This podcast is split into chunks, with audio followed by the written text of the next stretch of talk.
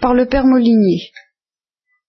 Euh, retraite prêchée au Carmel de Nancy du 24 au 29 septembre 1972. Première instruction. Nous allons perpétuellement parler de la gloire pendant cette retraite. Ça ne veut pas dire que nous ne parlerons pas de la croix, puisque précisément, la gloire ne me paraît insaisissable que dans son combat. Nous sommes l'église militante, nous ne sommes pas l'église triomphante, que vous voulez. Ça, hein, même pas oublier.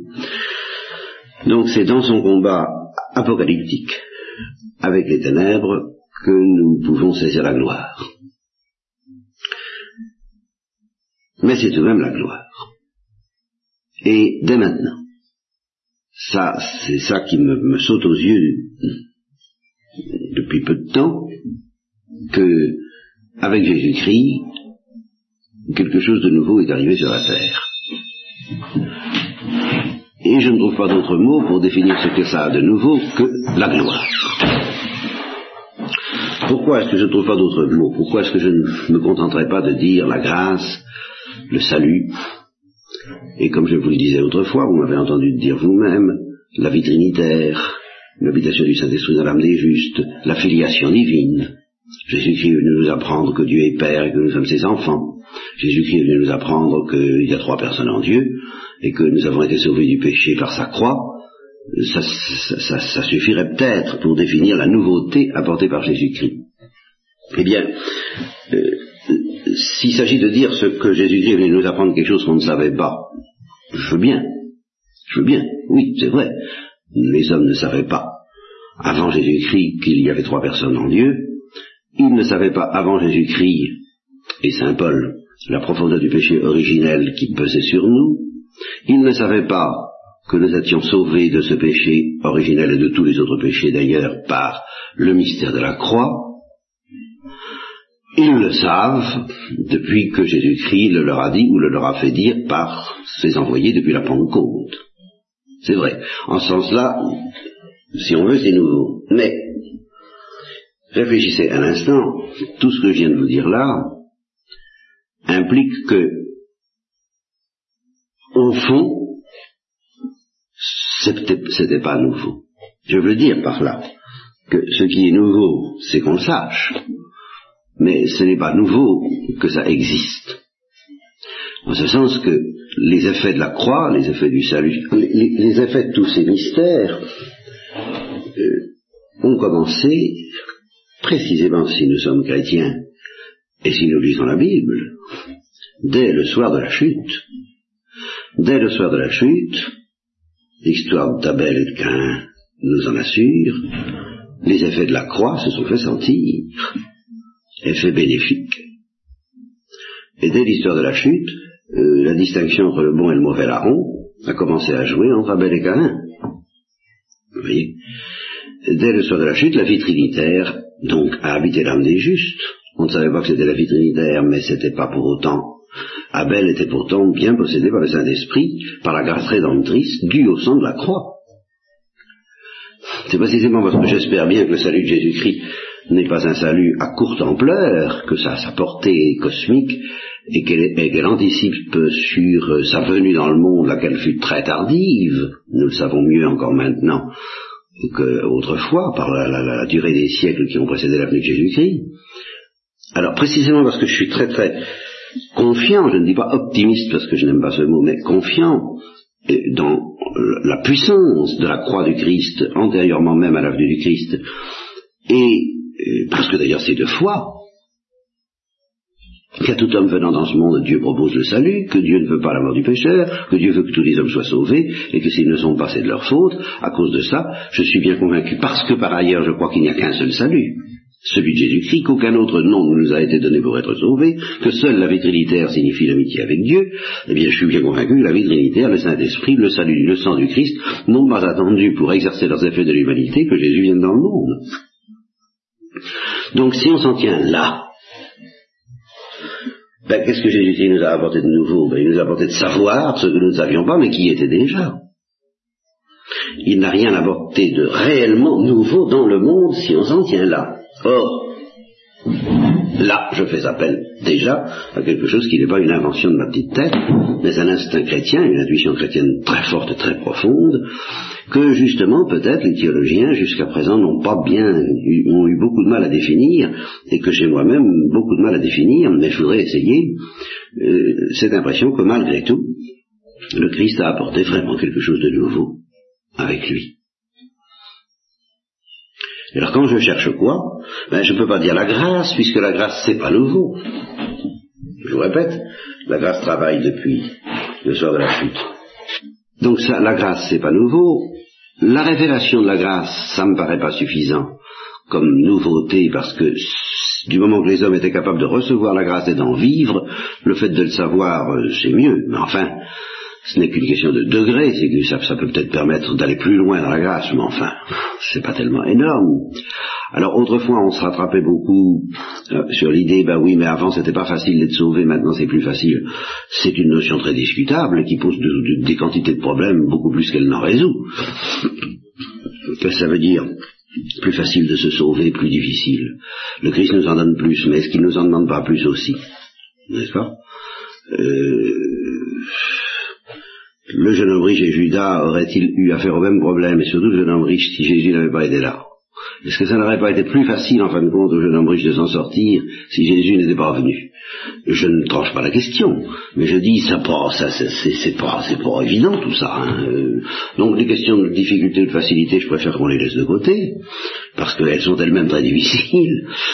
Et je ne vais pas chercher de ce côté-là ce qu'il y a de nouveau dans la venue du Christ dans le monde. Alors ce qu'il y a de nouveau, eh bien, c'est une psychologie nouvelle qui est la psychologie du Christ, que j'appelle la psychologie de la gloire, et qu'il a reçu, en plus du pouvoir de sauver toute l'humanité, il a reçu en plus le pouvoir de communiquer sa psychologie nouvelle, nouvelle par rapport même à ceux qui sont sauvés, même par rapport à ceux qui étaient sauvés comme Abel, Noé et tous les justes.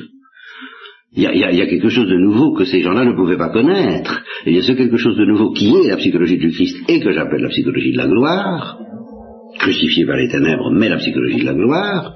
Cette psychologie nouvelle, il a reçu le pouvoir de la communiquer à ceux qui croiraient en lui et accepteraient d'être incorporés à lui par le contact physique des sacrements. Alors ça, c'est nouveau. Je pense que ça, c'est la grande intuition de l'Église chrétienne. Et des pères grecs comme des pères latins voyez. Et c'est toute l'histoire de Saint Léon disant euh, prends conscience, ô chrétien, de ta dignité, qui n'est pas purement et simplement la dignité d'un homme sauvé, et alors si paradoxal que ça a l'air à première vue, qui n'est donc pas purement et simplement la dignité d'un homme habité par la Sainte Trinité. Ça, paraît pourtant déjà pas mal. Eh bien, euh, si vous admettez que la, dignité du Christ c'était tout de même autre chose, non seulement dans sa personne, évidemment, qui est celle du Verbe, mais dans sa psychologie, dans son mystère. Ben, le, Christ ne se laisse pas uniquement définir par l'habitation du Saint-Esprit dans l'âme des. Il y, a, autre chose. Les latins ont précisé cette autre chose à l'aide de la notion de vision face à face dont on ne veut plus entendre parler aujourd'hui. Ça, c'est un point extrêmement grave dont nous reparlerons. Mais les, Grecs, les orthodoxes, les orientaux n'ont peut-être pas poussé les choses à ce degré de précision, mais justement c'est plutôt vers eux que je que j'irai m'abriter. Parce que je suis profondément convaincu que le Christ avait la vision face à face durant les jours de sa vie mortelle et qu'il n'y a pas moyen de justifier sa psychologie autrement. Reste que, reste que ça peut ne pas paraître évident en première vue. Alors, pour ceux auprès de qui ça paraîtrait pas évident, il y a un danger de cesser d'être chrétien, sans en douter. Ce danger guette d'une manière très considérable tous les théologiens et tous les chrétiens, par conséquent en passant par les prêtres d'aujourd'hui. Alors, contre ce danger, pour prévenir les, chrétiens et les chrétiennes comme vous, même les carmélites, de ce danger, j'ai l'instinct de réfugier auprès des orientaux, plus que auprès de saint Thomas, parce que justement l'autorité de saint Thomas n'est plus suffisamment reçue pour que je sois en toute sécurité et que il me suffise de rappeler que c'est une doctrine très traditionnelle qui n'a jamais bougé dans l'Église latine pour emporter la conviction, alors je vous dirais, dans l'Église grecque, si vous leur enlevez la certitude que à la transfiguration, la, gloire qui habitait en permanence le cœur et le corps de Jésus est devenue translucide et visible aux apôtres, vous leur enlevez toute leur spiritualité. Alors c'est pas compliqué. L'idée que le Christ puisse être soumis à l'obscurité de la foi, comme vous et moi, et comme les justes d'avant Jésus-Christ, est absolument impensable pour les pères grecs, parce que c'est incompatible avec la transfiguration. Faire de la transfiguration quelque chose d'un peu mythologique, euh, c'est là encore, euh, c'est une position possible, mais alors, il faut plus réclamer du nom de chrétien à la sauce orientale. Alors il reste à être chrétien à la sauce latine en, soulignant le schisme, alors à ce moment-là. Hein, vous pensez si c'est écuménique.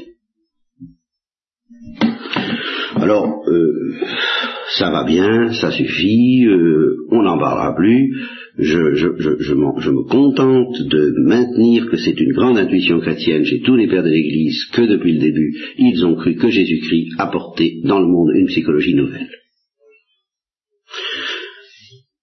Que j'appelle très traditionnellement la psychologie de la gloire, et qui permet justement à Saint Léon de dire sois conscient aux chrétiens de ta dignité qui n'est pas purement et simplement celle d'un sauvé, voilà ce que ça veut dire. Comme les gens qui sont sauvés sans trop savoir ce qui leur arrive, parce qu'ils ne sont pas initiés. Mais toi, ô chrétien, tu es initié à ta dignité de sauveur, et j'opposerai la psychologie du sauvé à la psychologie du sauveur, non pas comme deux choses incompatibles, mais comme deux choses très distinctes, de degrés de perfection extrêmement différents et distincts. L'un qui était possible avant Jésus-Christ, l'autre qui n'est possible que depuis Jésus-Christ. L'un qui suppose non seulement que Jésus-Christ soit venu dans le monde, mais que la prédication chrétienne et les sacrements nous aient suffisamment initiés et incorporés au mystère du Christ pour que nous puissions connaître, nous, à notre tour, non seulement la psychologie des sauvés, mais la psychologie du sauveur et qu'à notre tour, dans des conditions très différentes, ou alors là, il n'y aura pas la vision face à face, évidemment, nous soyons emportés par ce mystère de gloire en affrontement avec le mystère des ténèbres, qui est la définition même du mystère du Christ. Ah, il n'y a qu'à lire l'évangile quand même, sans, avec ou sans exégèse, euh, sans parti pris, ça paraît évident. Donc, il va falloir que je vous parle de la gloire de la gloire dans la psychologie du Christ, c'est relativement vite fait, puisque pour moi, thomiste et latin, c'était la vision face à face. C'était une gloire imparfaite, pour deux raisons, mais qui sont très étroitement soudées l'une à l'autre. De quelle façon? Ça, c'est assez difficile à préciser, mais enfin, euh, deux raisons soudées l'une à l'autre, c'est certain. Euh, premièrement, cette gloire ne rejaillissait pas dans son corps immédiatement, sauf à certains moments comme la transfiguration. Deuxièmement, il était par ailleurs, alors ça je vous en ai longuement parlé, à la retraite et je m'apprêtais à vous en longuement parler encore plus en commentant le cahier sur la rédemption, en communication, en osmose, avec toutes les ténèbres du monde entier, avec tout le péché du monde. Il s'est fait pécher pour nous, c'est un peu ce que ça veut dire. Hein. De sorte que par lui, avec lui et en lui, la gloire de Dieu était en affrontement permanent avec les ténèbres du monde. Voyez et c'est ça le mystère du Christ. Bien. Je ne vous en dirai pas plus pour le moment. Mais, étant donné que je vais avoir l'audace de vous dire que c'est aussi la condition du chrétien que la gloire de Dieu, et non pas seulement la grâce. Voilà ce que je vais être obligé de faire une distinction entre être habité par la grâce, être habité par la gloire. Une distinction qui sera qu'une distinction de degré et de perfection en un sens, mais tout de même de degrés qualitativement différents. Euh, et c'est ça qui va être difficile. C'est de préciser ces notions-là sans tomber dans dans l'illusion, ou dans l'hérésie, ou dans des, nouveautés même. Hein. Je, voudrais me contenter de recueillir, avec des termes peut-être plus précis, plus explicites, la grande intuition de tous les mystiques chrétiens depuis toujours. Ah. C'est cette intuition d'une Élisabeth de la Trinité euh, qu'elle est la proie de quelque chose. Oui la proie de la gloire de Dieu. D'ailleurs, dans l'Ancien Testament, déjà, on avait le sens qu'on pouvait être la proie de la gloire de Dieu. Mais enfin, c'était un événement redoutable, passager, et euh, insolite, inassimilée. Enfin, c'était la gloire de Dieu, et on savait ce que c'était, on savait qu'on pouvait avoir affaire à elle, qu'on pouvait la supporter, être affronté à la gloire de Dieu, mais pas être habité par la gloire de Dieu. Vous voyez, ça, ça dans l'Ancien Testament, on n'est pas habité par la gloire de Dieu. Seul Jésus-Christ fut habité par la gloire de Dieu, et la question reste ouverte de savoir dans quelle mesure il a le pouvoir de communiquer aux chrétiens dès ici-bas quelque chose de cette habitation, de la gloire du Christ, dans l'âme, non plus seulement des justes, mais des chrétiens. Car je vais tout de même être obligé d'insister très fort sur la différence entre un juste, un enfant de Dieu, un sauvé, tel qu'Abraham, et un chrétien. Est-ce que vous voulez, euh, à moins de forcer les mots, si on veut savoir ce que parlait veut dire, Abraham n'était pas chrétien. Je, m'excuse, je n'y en veux pas du tout. Alors quand on parle de la nécessité du baptême qui est tellement discutée aujourd'hui, il est certain qu'il faut bien prendre conscience des dimensions du problème. À savoir que le baptême n'a certainement pas toujours été de nécessité de salut. Les juifs ne pouvaient pas connaître le baptême, les peuples étrangers au peuple juif, les, gens de Ninive ne pouvaient pas connaître le baptême. Et si vous me dites, oh bah oui, mais pour les juifs, il y a la circoncision, je vous dirais, et les filles hein Il faut, faut, quand même être euh, sérieux, il n'y avait rien. Donc le, baptême, pourquoi le baptême est-il de nécessité de salut Pour celui qui a, qui a reçu la prédication? Vous voyez, c'est ça qui est dans l'évangile, n'est-ce pas? À évangéliser toutes les nations, celui qui croira, ce que vous direz, évidemment, sera sauvé. Celui qui refusera de croire sera condamné, bien sûr. Et si on croit, on se fait baptiser, ça va de soi. Et on fait baptiser les enfants. Euh, ça, c'est si on si la prédication est faite correctement et reçue correctement, elle doit entraîner, comme elle a entraîné d'instinct dans l'Église primitive, le baptême des enfants. Bon, si la prédication n'a pas été faite correctement ou reçue correctement, c'est une autre histoire. Et je ne dis pas que pour autant les enfants porteront le poids de cette faute des parents, je n'en sais rien. C'est une autre histoire. Ce que je sais, c'est que c'est extrêmement grave et dangereux pour des raisons que j'essaierai de vous expliquer, je suis pas là maintenant, mais j'anticipe. Mais euh, je, veux simplement souligner, et ce sera mon but permanent, la différence fantastique, quoi que ce soit dans la même ligne, entre un fils de Dieu, un enfant de Dieu, sauvé d'avance par le sang du Christ, ou sauvé aujourd'hui par le sang du Christ, mais sans connaître Jésus-Christ, parce que Jésus-Christ ne lui a pas été convenablement prêché, kérugmé, comme on dirait, n'est-ce pas? Il n'y a pas eu euh, la, prédication du Christ ne, lui est pas parvenue. Et cependant, bah, il est de bonne volonté, l'enfant de Dieu soit. Et un chrétien.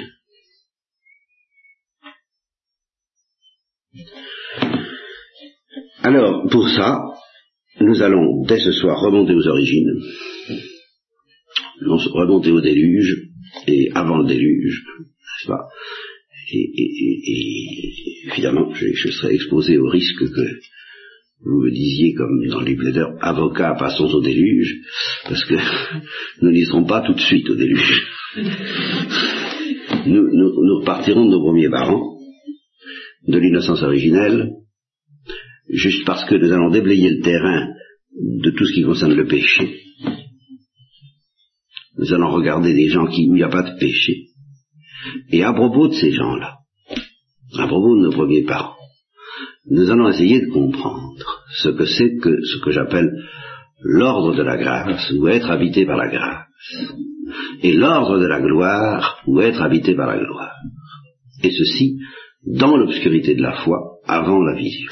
Car je maintiens que, et je vous l'expliquerai, ce sera très clair en fin de compte, très clair, enfin, oui, je pense que vous serez convaincu facilement assez facilement que on ne peut pas concevoir que la vision face à face qui était promise à nos premiers parents arrive comme ça. Euh, ça serait un, elle provoquerait, si elle arrivait comme ça, par quelqu'un qui se contente d'être un enfant de Dieu habité par la grâce. En principe, euh, peut-être qu'on vous a dit ça, moi aussi je l'ai cru, mais il faut y regarder de plus près, c'est pas si simple quelqu'un qui est simplement habité par la grâce, on se dit, ben oui, euh, il peut recevoir la vision face à face. Eh bien, je m'excuse, mais il n'est pas tout à fait prêt. Il lui manque quelque chose, quelque chose te manque encore. Il lui manque une... quoi dire, une aventure. Il faut, il faut qu'il se passe quelque chose avant. À savoir, je vous expliquerai quoi, que l'équilibre affectif de la gloire s'installe en lui avant que entre le roi de gloire. Tout n'est pas prêt. il ne peut pas dire comme dans le psaume paratum cormeum deus paratum cormeum, n'est-ce pas? Mon cœur est prêt. Mon cœur est prêt à, recevoir la vision face à face. Non. Cette lumière, pour un enfant qui est simplement habité par la grâce, euh, ne peut pas arriver. Et j'en ai tout de même déjà, je peux vous en offrir déjà un indice, un soupçon. C'est que si l'ordre de la grâce, le fait d'être un enfant de Dieu, habité par la grâce, suffisait à nous rendre aptes à entrer immédiatement dans la lumière de la vision face à face, il n'y aurait pas eu l'épreuve du paradis terrestre. Cette épreuve est très difficile à comprendre euh, dans sa signification, elle fascine les hommes et les chrétiens depuis toujours, et en tout cas, elle signifie que, en effet, même quelqu'un qui est un enfant, un enfant de Dieu habité par la grâce, il lui manque encore quelque chose pour pouvoir entrer dans la gloire. Et quelque chose qu'il doit obtenir dans l'obscurité de la foi, et que, et que, et que nos premiers parents auraient obtenu s'ils avaient fait ce que Dieu leur disait.